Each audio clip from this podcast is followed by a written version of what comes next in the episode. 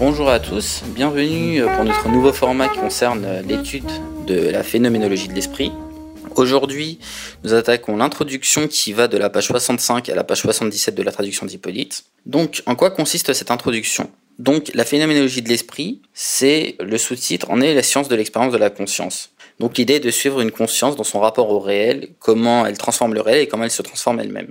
Mais euh, Hegel nous dit, bon très bien, on a la conscience, on a le réel, mais on va d'abord s'interroger sur comment la conscience atteint le réel. Qu'est-ce qui se situe entre la conscience et le réel? Quel est l'instrument, l'outil? Et donc Hegel nous dit, cet outil, cet instrument, c'est la connaissance. On va donc d'abord étudier la connaissance, ce qu'est la, connaissance, pour partir sur de bonnes bases dans notre étude. Pour ça, Hegel voit les deux façons de voir la, la connaissance qu'il y a à son époque. C'est, euh, ce sont, ce sont les, deux termes, euh, on va dire. Donc, premier terme, c'est euh, ce que j'ai appelé dans mon étude de la préface de la phénoménologie de l'esprit, les irrationalistes. Donc, un irrationaliste, c'est quoi? Pour euh, aller très vite, on pourrait dire que c'est une espèce de version laïcisée de la révélation. Vous voyez, la révélation, c'est euh, un prophète qui dit que Dieu lui a parlé, et puis Dieu lui a donné la vérité, et donc du coup il nous donne cette vérité. Et ben là, les, les irrationalistes sont des philosophes qui inventent un concept un peu vague qui s'appelle l'intuition, qui disent l'intuition, euh, c'est une espèce de, vérité qui leur tombe sur la tête et ils nous la donnent. Donc dans la version non, laïque, c'est Dieu qui donne la vérité à un prophète. Et puis dans la version euh, laïque, dans la version des irrationalistes, de ces philosophes qui ont peuplé le 19e siècle, en Allemagne, où vous pouvez euh, mettre pêle-mêle Schelling, Kierkegaard, Schopenhauer et Nietzsche, bien sûr. Donc ces philosophes-là vont vous dire, donc moi j'ai la vérité qui me tombe directement dessus et puis je vous la, je vous la donne. Donc évidemment ceci ne va pas à Hegel. Hegel est un rationaliste. Euh, dire euh, j'ai telle vérité, je la démontre pas et puis euh, prenez-la comme telle, ça ne lui va pas. Donc évidemment il est très critique envers cette école-là. Euh, notre deuxième terme, donc notre deuxième façon de voir la connaissance, euh, qui vient directement de Kant et de Fichte, c'est ce qu'on appelle la critique de la connaissance. Donc là, l'idée, c'est de dire, la conscience est face au réel, elle a des impressions du réel, c'est-à-dire ce qui touche vos sens. Donc pour euh, très simplement, vous êtes dans la rue en train de vous promener, vous avez l'odeur euh, l'odeur de la pollution, vous avez vous voyez des voitures, vous sentez le froid sur votre peau. Ça, c'est les informations que le réel vous envoie. Mais euh, est-ce que vous pouvez savoir comment est le réel en lui-même? C'est-à-dire, en fait, vous voyez uniquement les informations que le réel vous envoie. Donc, vous pouvez faire une séparation entre ce que le réel vous envoie, le réel pour vous, et le réel en lui-même, le réel tel qu'il est réellement. C'est ce que euh, Hegel appelle la chose en soi et la chose pour soi. Ce qui, amène, ce qui a donc amené ces philosophes à se dire on ne peut pas connaître le réel en lui-même, je peux connaître uniquement le réel pour moi, uniquement la, la chose pour soi. Donc, ben, je vais systématiquement critiquer la connaissance et à chaque fois critiquer les informations que je pense avoir du réel et, euh, et je vais dire que je ne peux pas connaître le réel en lui-même. Donc ça aussi, ça ne va pas à Hegel. Hegel dit euh, quelque part, ces philosophes, ou bien ils en disent trop, ou bien ils en disent pas assez. C'est-à-dire que, ok, ils, ils vous disent on ne peut pas connaître la chose en elle-même, ils vous donnent déjà une information sur la chose en elle-même, c'est-à-dire le fait qu'on ne peut pas la connaître. Donc première chose. Et euh, il vous dit bon très bien, ces philosophes vous donnent une critique de la connaissance, mais pourquoi pas une critique de la critique de la connaissance? Pour lui, ce qui les motive, c'est la méfiance de la connaissance. Il vous dit mais pourquoi pas une méfiance d'une méfiance de la connaissance? Donc euh, ce deuxième terme ne va pas à Hegel. Et comme souvent, Hegel trouve le moyen terme, la troisième voie, euh, appelez ça comme la synthèse, vous pouvez appeler ça comme vous voulez, et donc trouve une solution tout à fait innovante c'est qu'il va vous dire ça ne sert à rien de postuler qu'on connaît le réel euh, ou alors qu'on ne peut pas connaître le réel. Ce qui est intéressant en réalité, c'est le processus euh, qui va amener à la, à, la, connaissance du réel. Il utilise d'ailleurs le mot pour euh, ce que vous percevez du réel, il utilise le mot en allemand Erscheinung qui signifie manifestation. Et on peut faire une remarque, c'est que le suffixe ung en allemand correspond au sion en français, et vous avez l'idée de processus. Dans Erscheinung, donc, c'est l'idée, c'est l'idée de, de, processus de manifestation, c'est-à-dire que le réel va pas se donner tout de suite à vous, il va se donner petit à petit. C'est ce travail de la conscience qui va permettre au, réel quelque part de donner sa vérité. Donc, pour Hegel, ce qui est intéressant, c'est ce processus qui amène la conscience à connaître le réel. Et là, on voit tout de suite le lien, évidemment, avec, la phénoménologie de l'esprit. Ça va me permettre de passer par une image, euh, et même plus qu'une image, que nous allons emprunter aux sciences dures pour euh, illustrer un petit peu tout ça. Nous allons prendre pour exemple la théorie de l'atomisme. Donc la théorie de l'atomisme, concrètement, c'est quoi? C'est une théorie qui est née, euh, alors selon la version en Inde ou en Grèce, mais on va prendre la version grecque, qui a été inventée par Leucippe euh, et qui a été poursuivie par son disciple Démocrite entre le 6e et le 4 le 6e pardon et le 5e siècle avant Jésus-Christ. Et qui consiste à dire, alors la matière est constituée de particules insécables qu'on appelle atomes. Ça, ça s'oppose à une autre conception de la matière qui consiste à dire que la matière est sécable à l'infini. Donc euh, très concrètement, si vous prenez un, bout de bois, vous pouvez le couper, couper, couper, couper à l'infini, vous aurez toujours du bois. Or, nous savons que euh, si vous coupez du bois, du bois, du bois à l'infini, à un moment donné, vous allez tomber sur des protons et des neutrons et des électrons. Donc c'est constitue euh, l'atome. Donc cette théorie de l'atomisme, euh, au début, a été portée par des philosophes. Évidemment, ils n'avaient pas le, le, niveau technique pour euh, pour faire plus que avoir une espèce d'intuition d'intuition de cette matière. Donc cette théorie de l'atomisme a été démontrée euh, et a été prouvée euh, uniquement au XXe siècle, notamment par euh, Einstein. L'atome a été observé grâce à ce qu'on appelle un, un, microscope à effet tunnel. Donc c'est un microscope qui utilise un principe, des principes de, de, mécanique quantique. Et donc du coup, le, ça a été observé, euh, je pense que ça doit être en fin, euh, fin de la première moitié du XXe siècle, donc quelque chose qui est quand même relativement proche de nous. Il a donc fallu 25 siècles pour démontrer cette théorie de l'atomisme.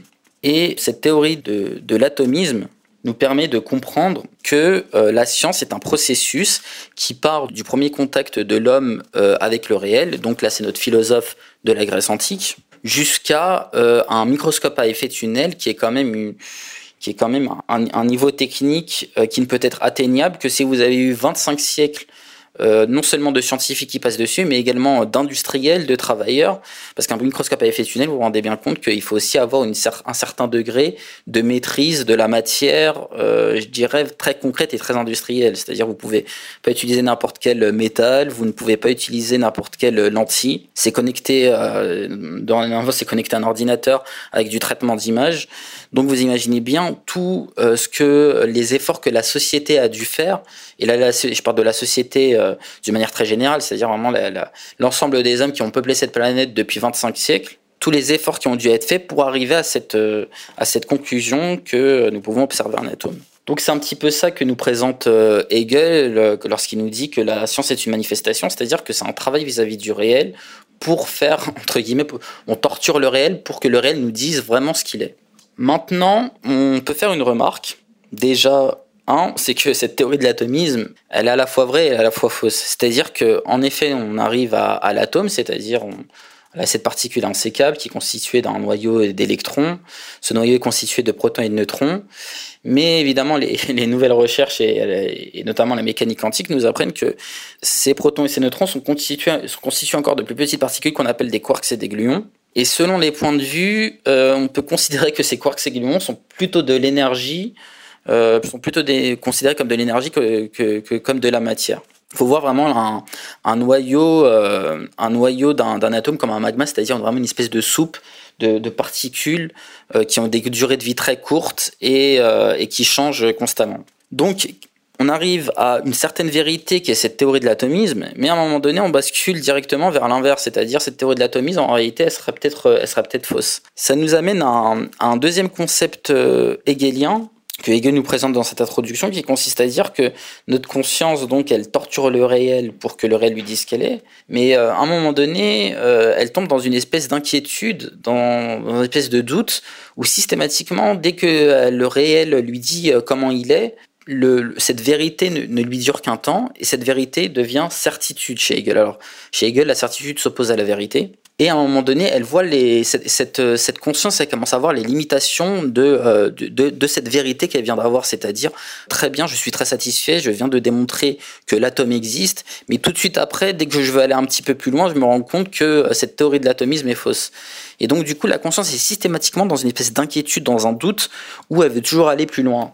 Euh, c'est tellement vrai que euh, on arrive à, notre époque à construire un accélérateur de particules pour trouver ce qu'on appelle le boson de Higgs. Donc c'est euh, le fameux accélérateur de particules qui se situe à, Genève, qui évidemment à la pointe de toute la technique de toute la technique moderne. Je vous mettrai un, reportage qui est très intéressant par rapport à cet accélérateur de particules en lien. Donc euh, notre conscience est systématiquement dans une espèce d'inquiétude et dans une espèce de doute. Mais Hegel nous apprend que ce doute, cette inquiétude, ce n'est pas le doute du sceptique, c'est-à-dire à un moment donné, euh, il peut y avoir deux réactions face à cette inquiétude et face à ce doute. C'est-à-dire soit on a le doute du sceptique, mais le sceptique avec un grand S, c'est-à-dire le sceptique en, philosophie, c'est-à-dire ah mais euh, de toute façon c'est vain, je ne peux pas connaître le monde, donc tout, tout est faux. Tout est faux. Alors je, je, vais, je vais arrêter d'essayer de connaître le réel parce que de toute façon, j'arriverai jamais à une vraie, à une vraie connaissance du réel. Donc ça évidemment c'est quelque chose qui ne va pas à Hegel. C'est ce qu'on appelle un doute indéterminé.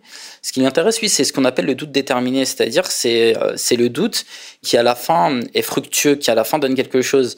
Là en l'occurrence, à partir du moment où vous commencez à douter de la théorie de l'atomisme, ça vous donne la motivation et l'énergie pour aller encore plus loin, pour se dire d'accord, cette théorie de l'atomisme avait une part de vérité, mais visiblement c'était pas toute la vérité. Du coup, il faut que j'aille encore plus loin. Et là, du coup, on arrive à, cette définition de la vérité comme euh, éloignement de l'erreur. Encore une chose qui est très hegelienne et qu'on retrouve chez Gaston Bachelard, dont j'ai déjà parlé dans d'autres numéros de clés de lecture. Donc, notre conscience a ce euh, doute déterminé.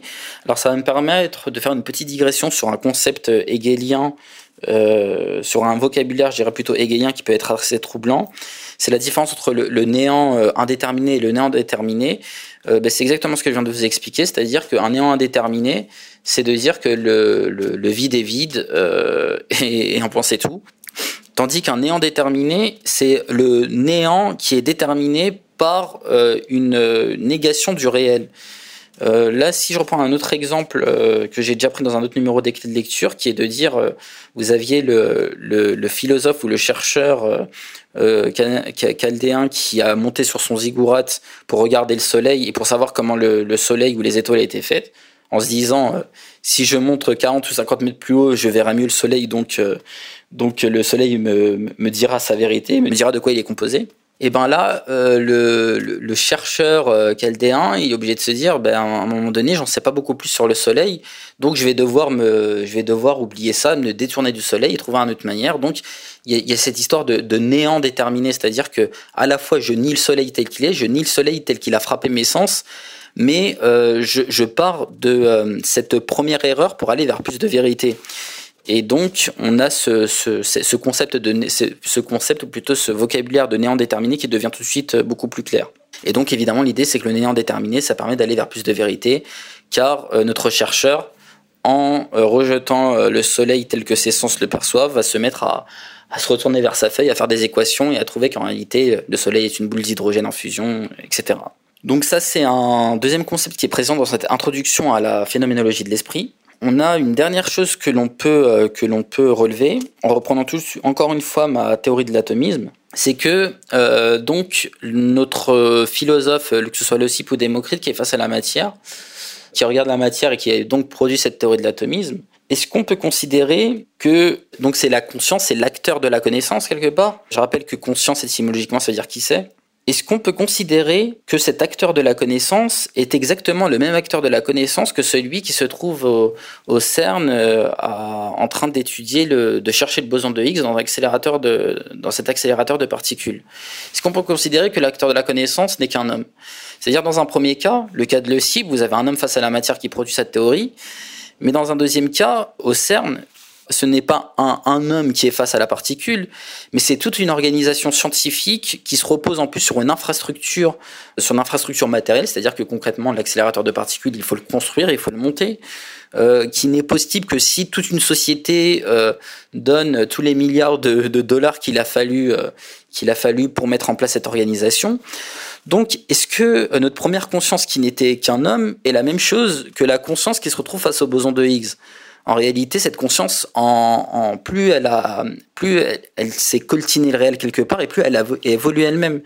Et donc, l'acteur de, la connaissance au 21e siècle n'est plus un homme, mais c'est une organisation, euh, c'est une organisation basée sur euh, sur tous les acquis qui ont été produits depuis 25 siècles par, euh, par le degré technique le plus évolué de la civilisation humaine. Tout ça pour dire que Hegel nous, nous, euh, nous montre aussi que plus cette conscience va vers le réel, plus cette conscience veut torturer le réel, plus elle change elle-même, en même temps qu'elle change le réel.